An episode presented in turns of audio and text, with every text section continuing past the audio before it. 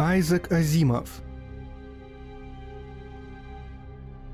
Последний вопрос.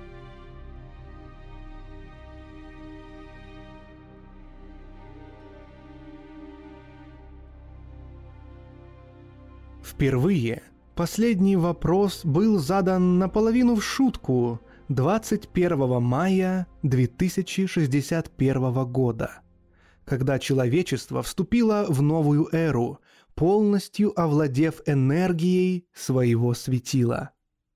Вопрос возник в результате пятидолларового пари, заключенного между коктейлями. Дело обстояло так.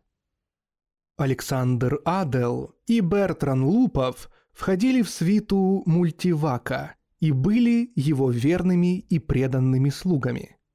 Они знали, насколько может знать человек, что скрывается за холодным, мерцающим ликом этого гигантского компьютера. Ликом, протянувшимся целые мили.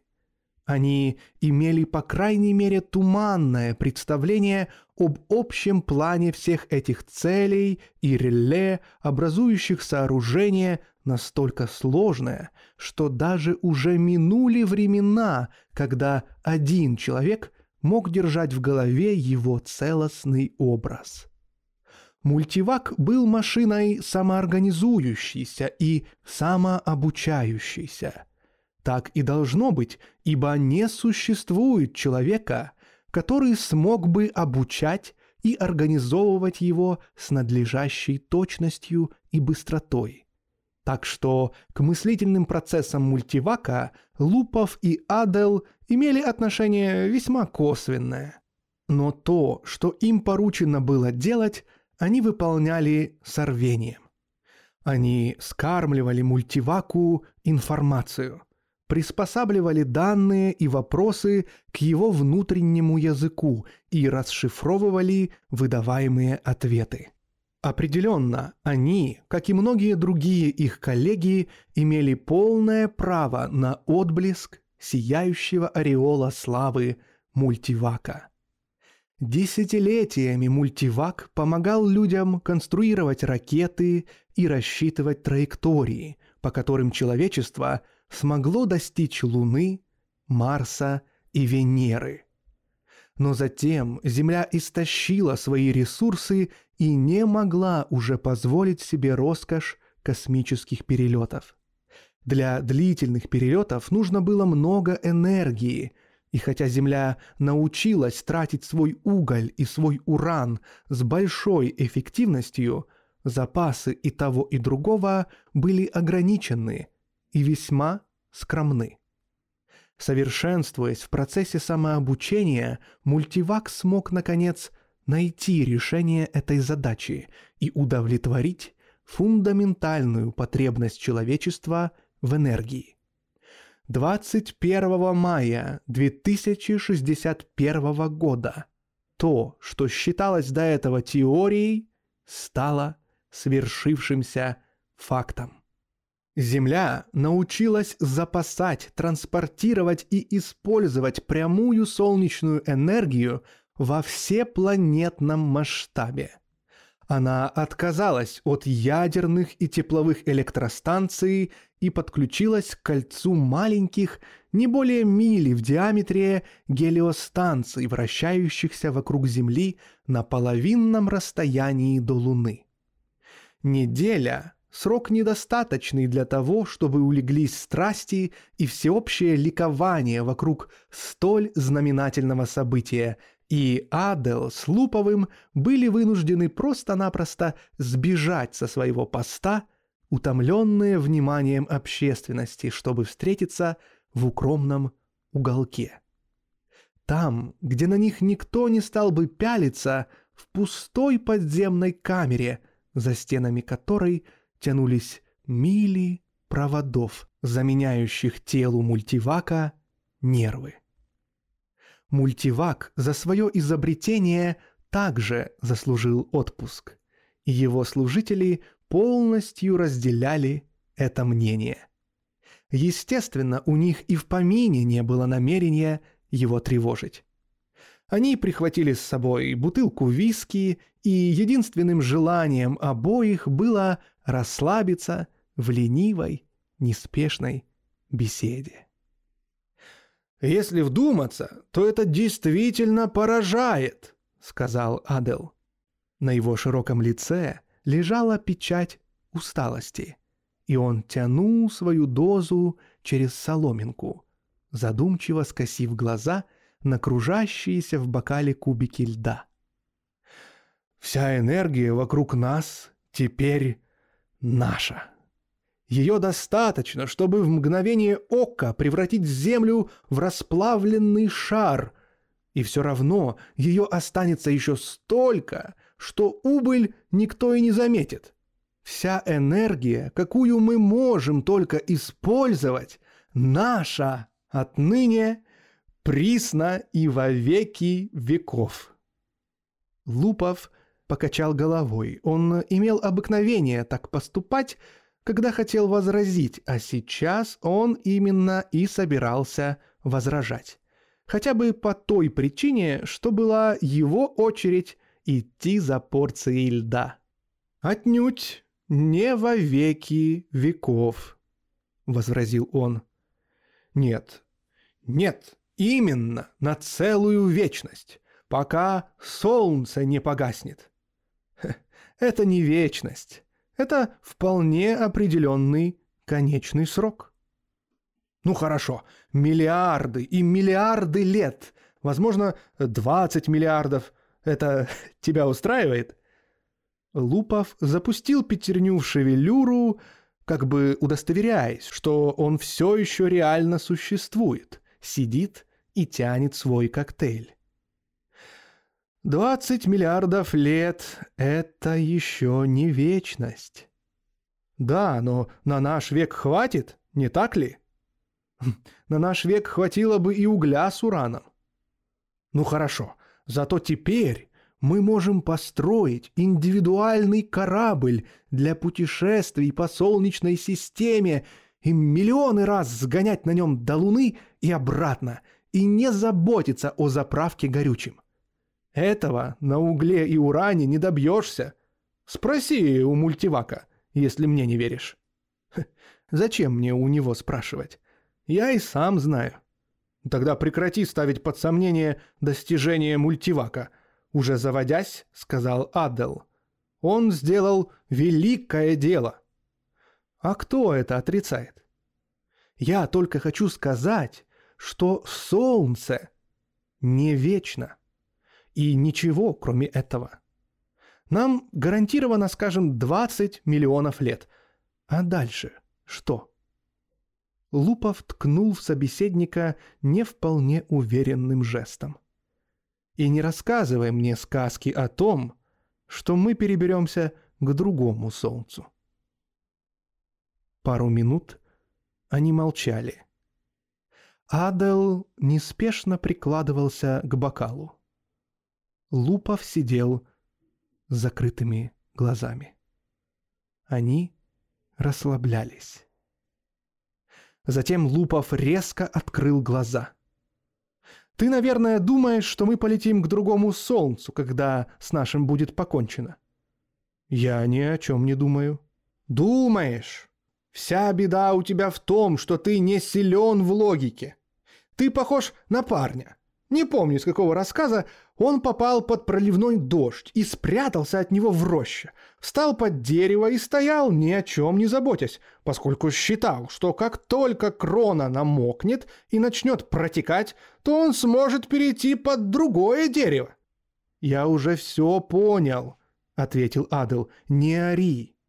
Когда солнце погаснет, других звезд уже тоже не будет». «Вот именно», — пробормотал Лупов. Все звезды родились в одном космическом взрыве, каков он там ни был. И кончить свой путь они должны практически одновременно. То есть по космическим масштабам. Конечно, одни погаснут раньше, другие позже. Я полагаю, красные гиганты не протянут и сотни миллионов лет.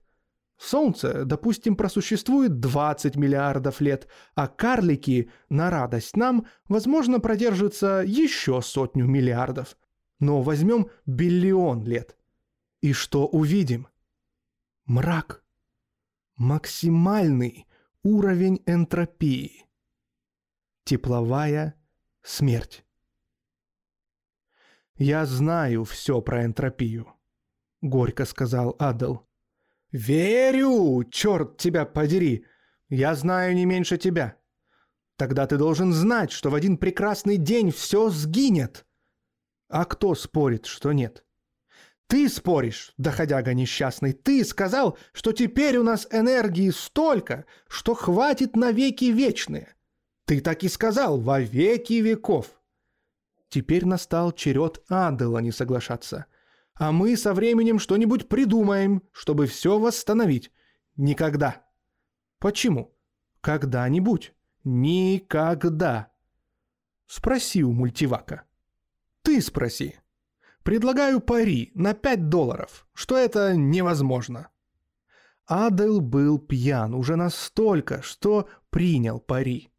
В то же время он был еще достаточно трезв для того, чтобы составить необходимую последовательность символов и операторов, которая в переводе на человеческий язык была бы эквивалентна вопросу «Сможет ли человечество снова заставить солнце сиять, когда оно начнет умирать от старости?»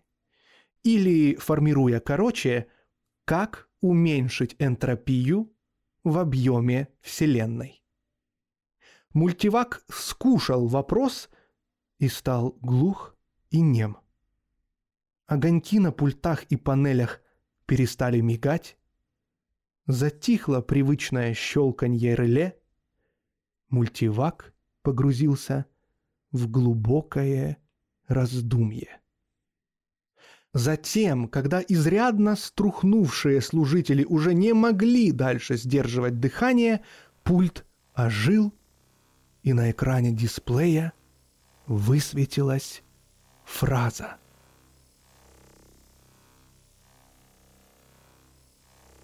Данных недостаточно для осмысленного ответа.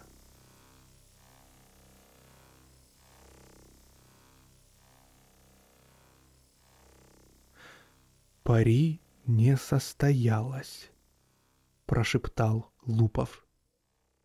Они быстро допили остатки виски и убрались во свояси. На завтра оба маялись от головной боли и общего недомогания, и про эпизод с участием мультивака не вспоминали.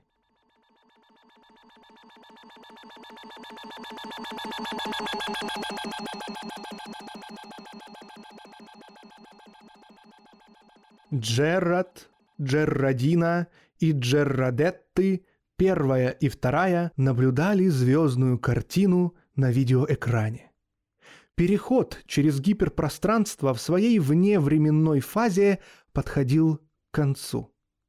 Наконец, однообразное мерцание, заменявшее звезды, уступило место одинокому, яркому призрачному диску, доминирующему в центре экрана. «Это X-23», — сказал Джерад не вполне твердо. Кисти его тонких рук были сцеплены за спиной, а пальцы побелели. Обе девочки, маленькие Джерадетты, впервые в жизни совершили путешествие через гиперпространство и впервые ощутили характерное странное чувство, выворачиваемого наизнанку сознания. Они разразились бессмысленным хихиканьем и принялись гоняться друг за дружкой вокруг своей матери. «Мы достигли X-23, мы достигли X-23», «Тише, дети», — строго сказала Джеродина. «Ты уверен, Джеррод?» «А какие тут могут быть сомнения?» — спросил Джеррод, непроизвольно взглянув на бесформенный металлический наплыв под самым потолком. Он проходил по потолку на всю длину отсека и шел дальше сквозь переборку и через другие отсеки по всему кораблю. Джеррод мало что знал про эту металлическую штуковину, кроме того, что она называется микровак, что ей можно задавать любые вопросы, которые только придут в голову, что она ведет корабль к заранее намеченной цели, контролирует поступление энергии из субгалактических силовых станций и рассчитывает прыжки через гиперпространство. На долю самого Джерада и его семьи оставалось только пассивное наблюдение до ожидания прибытия к цели. В комфортабельных каютах корабля этот процесс был не в тягость. Кто-то когда-то говорил Джераду, что АК в конце слова «микровак» на древнеанглийском языке означает сокращение слов «аналоговый компьютер», но и эта информация в сущности была ему не нужна. Глаза Джеррадины увлажнились. «Ничего не могу с собой поделать. Так странно покидать нашу землю». «Боже мой, ну от чего?» — воскликнул Джеррад. «Там у нас ничего не осталось. А на X-23 у нас будет все. Мы будем там не одиноки, и нам не нужно даже будет разыгрывать из себя пионеров. На планете уже живет миллион человек. И я думаю, что уже наши праправнуки тоже отправятся подыскивать себе новый мир, потому что этот к тому времени переполнится. Помолчав, он добавил. Все-таки здорово придумано. Компьютеры рассчитывают новые маршруты по мере возрастания человечества. «Я знаю, знаю», — сказала Джеродина несчастным тоном. «Наш микровак — самый лучший микровак. Лучший в мире микровак». «Я тоже так думаю», — сказал Джерод и потрепал ее за волосы. Это действительно было так, и Джерод был рад иметь собственный микровак и рад, что он родился именно в это благословенное время и ни в какое другое. Во времена его предков единственными компьютерами были гигантские электронные машины, занимающие площадь в добрую сотню квадратных миль. На каждой планете имелся один такой. Их называли планетными аками. Они постоянно увеличивались в размерах на протяжении тысячелетий, а затем, наконец, настало время усовершенствования, развития вглубь. Сначала вместо транзисторов появились интегральные схемы, затем молекулярные пленки, после кристаллы. Даже самый большой планетный АК мог теперь уместиться в трюме космического корабля. Джеррад почувствовал гордость, которую всегда испытывал при мысли, что его личный микровак гораздо сложнее, надежнее и совершеннее, чем даже древний мультивак, который по преданиям приручил Солнце и разрешил проблему передвижения в гиперпространстве, открыв тем самым путь к звездам. «Так много звезд, так много планет!» — вздохнула Джеродина, занятая своими мыслями. «И, наверное, люди вечно будут переселяться с планеты на планету, как и сейчас. «Не вечно», — сказал Джерад с улыбкой. «Все это, хотя и не скоро, но кончится. Через много миллиардов лет даже звезды умирают. Ты ведь знаешь, энтропия возрастает». «Папочка, что такое энтропия?» — заинтересовалась Джерадетта вторая. «Энтропия, крошка, — это слово, чтобы обозначить, сколько распада во Вселенной. Все в мире разрушается и разламывается, как твой любимый ходячий говорящий робот. Помнишь его? А если вставить в него новый силовой блок, ты ведь тогда оживил его так? Звезды и есть силовые блоки. Если они исчезнут, другой энергии у нас уже не будет. Джеродетта первая внезапно заревела. «Не хочу! Не позволяй звездам умирать!» «Смотри, до чего ты довел ребенка своими дурацкими разговорами», — раздраженно произнесла мать. «Почем я мог знать, что это их так испугает?» — прошептал Джерад. Джеродетта вторая тоже присоединилась к хныканью сестры. «Спроси, спроси, спроси микровака!» — конючила Джеродетта первая. «Спроси у него, как снова включить звезды?» «Лучше спроси», — сказала Джеродина. «Это их успокоит». Джерад пожал плечами. «Сейчас, сейчас, малышки, папочка спросит микровака, не бойтесь». Он на все знает ответ. Он задал микроваку вопрос, добавив быстрым шепотом ответ напечатать вслух не произносить. Ну, что я вам говорил? Микровак отвечает, что когда настанет время, он обо всем позаботится. Так что нечего заранее беспокоиться. Джеродина сказала, «А теперь, дети, пора спать. Скоро приедем в свой новый дом». Джерард, прежде чем выбросить целопластовую карточку в утилизатор, еще раз пробежал глазами напечатанную на ней фразу. Данных для осмысленного ответа недостаточно. Он пожал плечами и взглянул на видеоэкран. До X23 было уже рукой подать.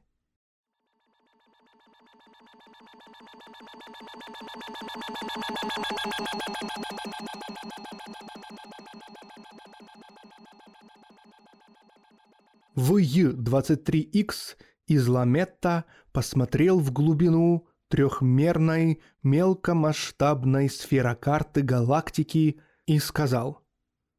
«А тебе не кажется, что мы преувеличиваем значение вопроса?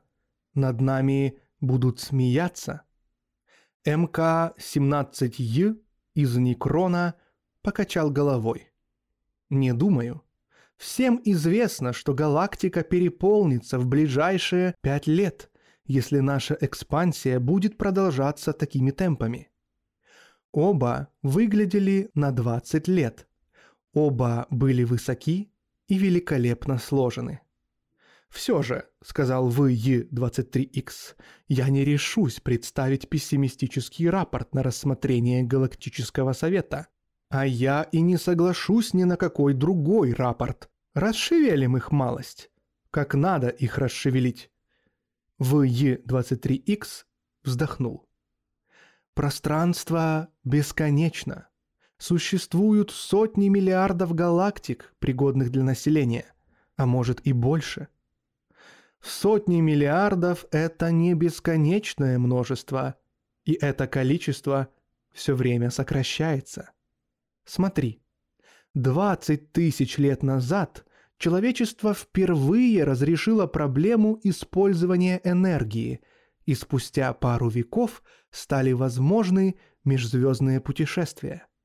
Чтобы заселить один маленький мир, человеку понадобился миллион лет, а чтобы заселить остальную часть галактики, всего лишь 15 тысяч лет.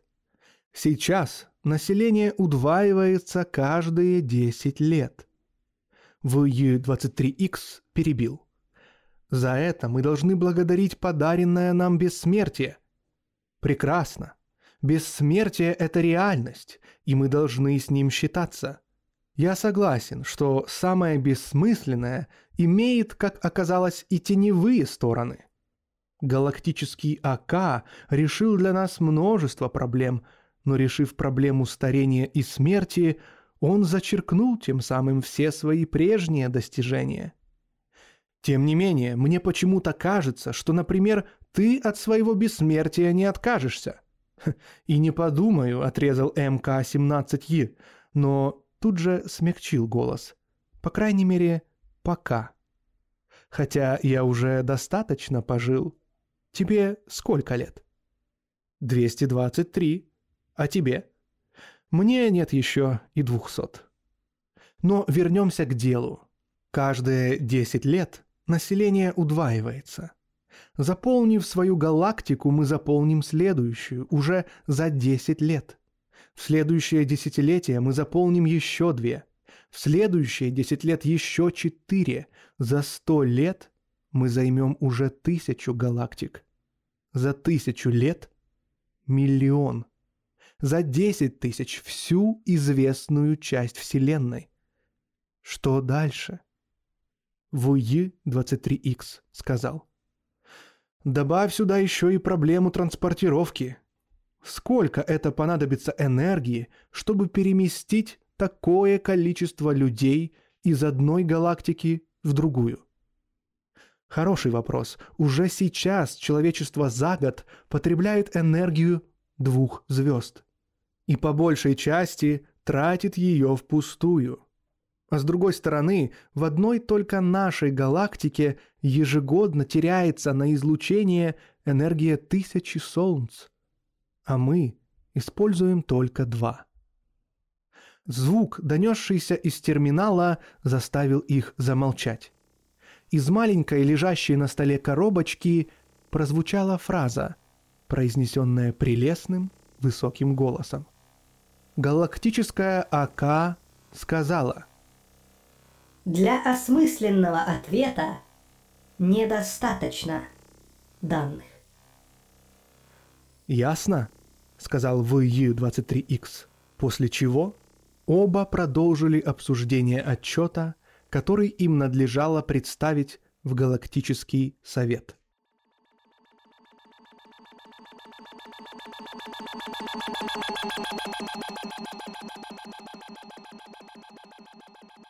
Зиприм со слабым интересом оценивал новую галактику. Прослеживая взглядом бесчетные звездные рукава и прикидывая, сколько энергии содержат ее звезды. Эту галактику он видел впервые. Увидит ли он когда-нибудь все их? Галактик ведь так много, и каждая несет в себе часть человечества. Правда, теперь этот человеческий груз был почти что мертвым грузом. Там, на мириадах планет, вращающихся вокруг мириад звезд, принадлежащих мириадам галактик, находятся только тела. Истинную сущность человека ныне чаще всего можно встретить здесь, в пространстве. Конечно же, имеется в виду только разум. Бессмертные тела остаются на своих планетах в летаргии, длящейся целые эпохи. Временами они пробуждаются для активной деятельности в материальном мире, но это случается все реже и реже. Новые индивидуальности уже не появляются. Но для чудовищно невообразимо разросшегося человечества – это не имеет никакого значения. Да и места во Вселенной для новых индивидов осталось уже совсем немного. Зейприма отвлекли от его размышлений тонкие ментальные щупальца другого разума, соприкоснувшегося с его собственным. «Я Зиприм», — сказал Зиприм, — «а ты?» «Я Дисубван», из какой ты галактики? Мы зовем ее просто галактика, а вы свою? Мы тоже. Все зовут свою галактику просто галактикой. И больше никак. Почему бы и нет? Верно. Тем более, что все они одинаковы. Не все. Одна отличается от других. Именно в ней зародилось человечество, чтобы потом рассеяться по другим галактикам. Зейприм спросил, «И что же это за галактика?» «Не скажу. Метагалактический АК должен знать». «Спроси. Что-то меня это заинтересовало». Зейприм расширил свое восприятие так, что все галактики съежились и превратились в искорки, разбросанные на более обширном фоне. Сотни миллиардов галактик. И каждая со своим грузом бессмертных существ, со своим грузом разумов. Все это медленно проплывало в пространстве. Одна из них в туманном и далеком прошлом была единственной галактикой, заселенной людьми. Зиприм сгорал от любопытства ее увидеть, и он сделал вызов. Вопрос метагалактическому АК. Из какой галактики произошло человечество? Метагалактический АК принял запрос, ибо на каждой планете и во всех пространствах его рецепторы были наготове, и каждый рецептор вел через гиперпространство к некой неизвестной точке, где отстраненно от всего обитал метагалактический АК. Зиприм знал только одного человека, который смог ментальным усилием нащупать мыслительный образ метагалактического АК. И этот человек рассказывал только про сияющую сферу примерно двух футов в диаметре. Отыскать ее среди звезд и галактик было задачей, перед которой бледнела пресловутая иголка в стоге сена. Зиприм тогда еще переспросил недоверчиво. «И это метагалактический АК?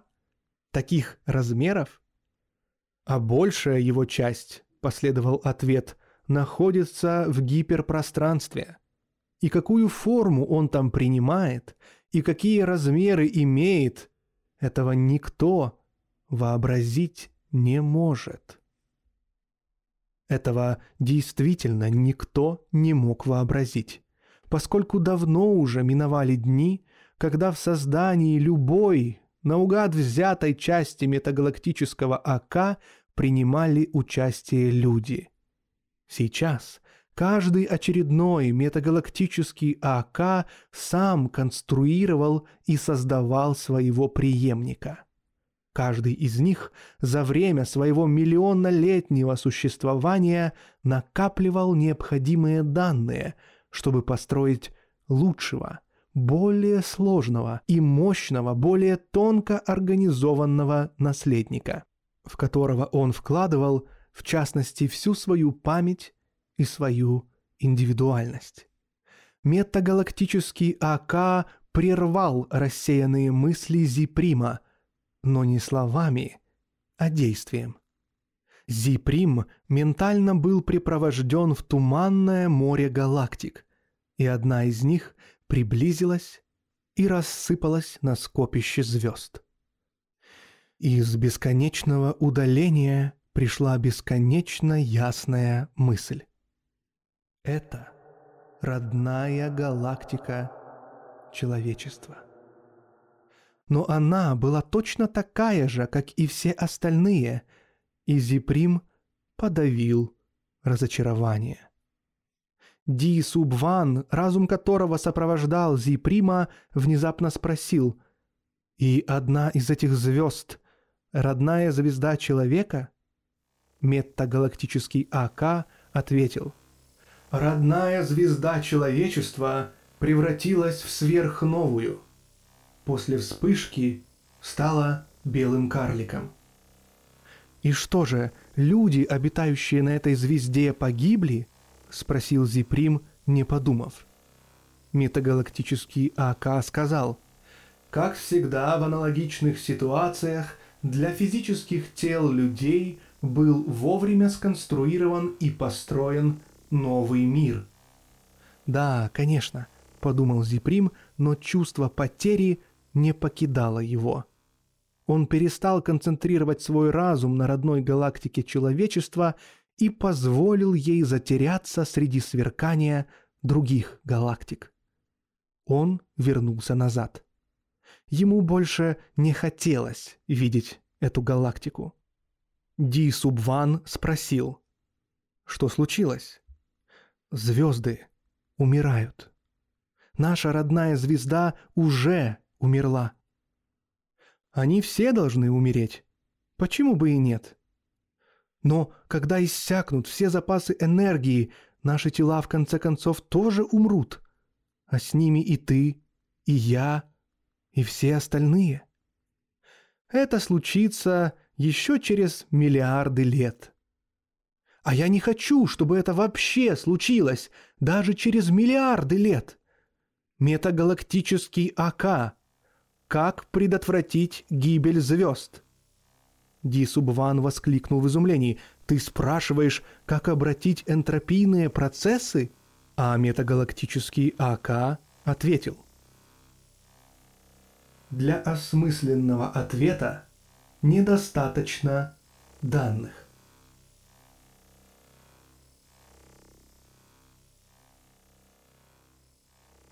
Разум Зиприма вернулся в собственную галактику.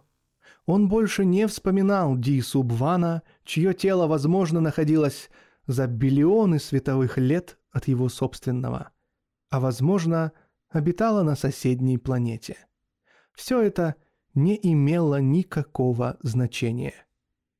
Удрученный Зиприм начал собирать межзвездный водород, из которого решил смастерить свою собственную небольшую звезду. Конечно, и она когда-нибудь умрет. Но, по крайней мере, она будет сделана им самим.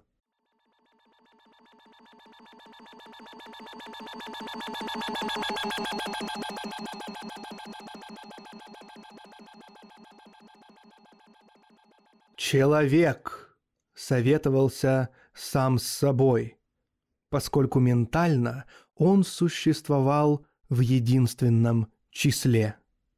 Он состоял из неисчислимого количества тел, разбросанных по мириадам планет в мириадах галактик, и тела эти пребывали в вечной летаргии. О них заботились бессмертные и неуязвимые автоматы, а разумы, когда-то связанные с этими телами, давно уже добровольно слились в единое целое, и теперь ничто уже не могло их разъединить. Человек сказал, «Вселенная умирает». Человек окинул взором затянутые дымкой еле светящиеся галактики, гигантские звезды, моты и транжиры сгинули давным-давно в самом туманном тумане далекого прошлого. Почти все оставшиеся звезды были белыми карликами, но и они приближались к своему концу. Из межзвездного газа и пыли, правда, возникали новые звезды.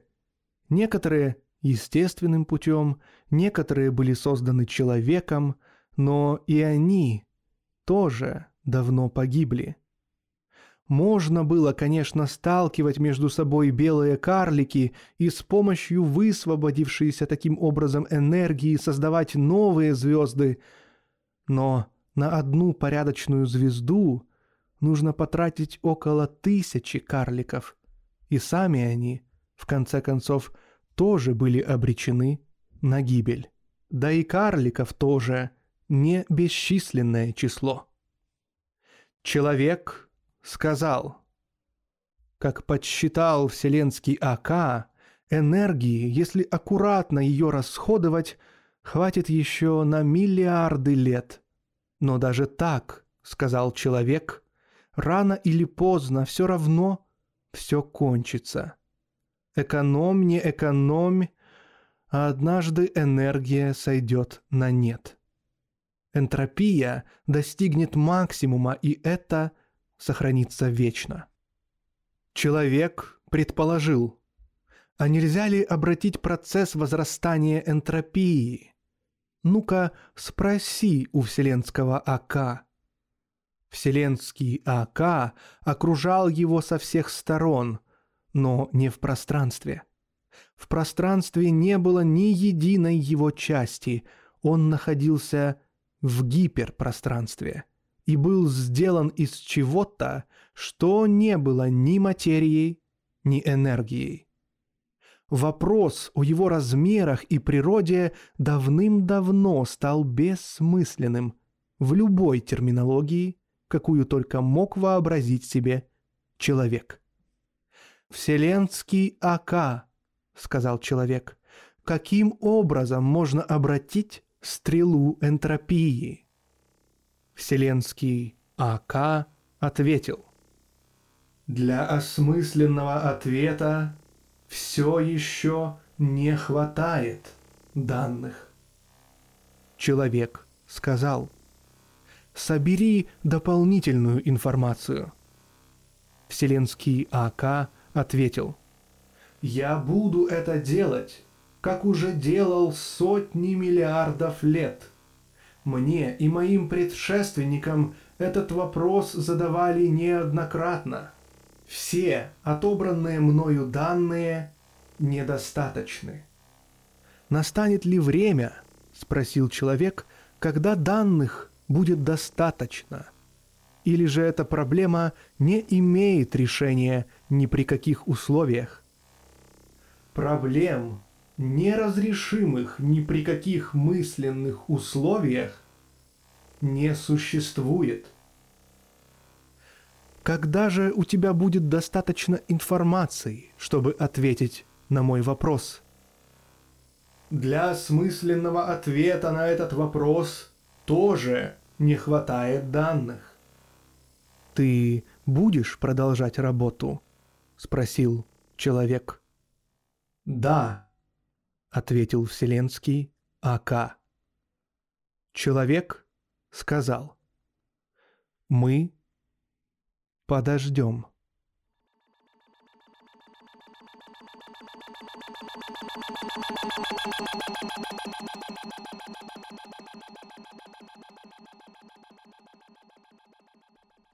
Звезды и галактики умирали одна за другой. И черное пространство было заполнено их выгоревшими трупами. Угасание длилось десять биллионов лет. Человек один за другим растворился в Ака, слился с ним – Каждое его физическое тело, умирая, теряло свою духовную индивидуальность, так что это был выигрыш, а не потеря. Последний разум человека немного задержался перед слиянием, оглядывая пространство вокруг себя.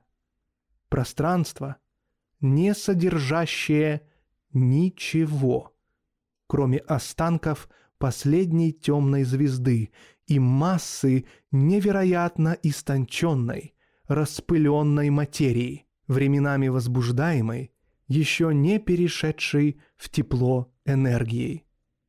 Это была уже агония. Частота таких вспышек энергии асимптотически стремилась к абсолютному нулю. Человек спросил – Ака. Что это? Конец? Нельзя ли этот хаос снова превратить во Вселенную? Можно ли это сделать? Ака ответил. Для осмысленного ответа все так же не хватает данных.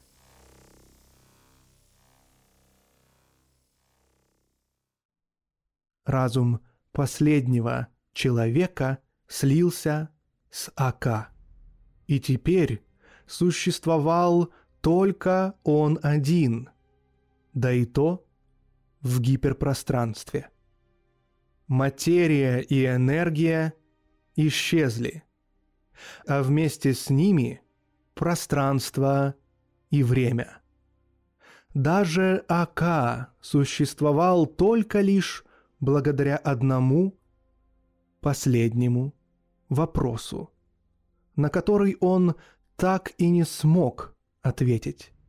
Так же, как и никто в течение десяти биллионов лет не смог ответить на этот проклятый вопрос, впервые заданный полупьяным техником компьютеру, отстоявшему в своем развитии от вселенского АК, как человек отстоял от человека. Все остальные вопросы были давным-давно разрешены. Но пока не будет получен ответ на этот последний, Ака не мог, не имел права облегченно вздохнуть и уйти в небытие. Все необходимые данные были уже собраны. Больше просто нечего было уже собирать. Но эту собранную информацию надо было еще рассортировать, проанализировать и привести в систему. На это ушел некоторый безвременной интервал. И, наконец, Ака узнал, как обратить направление стрелы энтропии. Но уже не оставалось ни одного человека, которому Ака мог бы выдать полученный ответ. Впрочем, неважно. Ответ был настолько всеобъемлющим, что во время его наглядной демонстрации это затруднение тоже будет разрешено. В течение еще одного безвременного интервала АК размышлял, как лучше всего организовать дело. Потом аккуратно составил программу. Сознание АК охватило все, что некогда было Вселенной, и сосредоточилось на том, что сейчас было хаосом. Шаг за шагом все будет сделано. И Ака сказал – да будет, да будет свет, свет, свет. И был свет.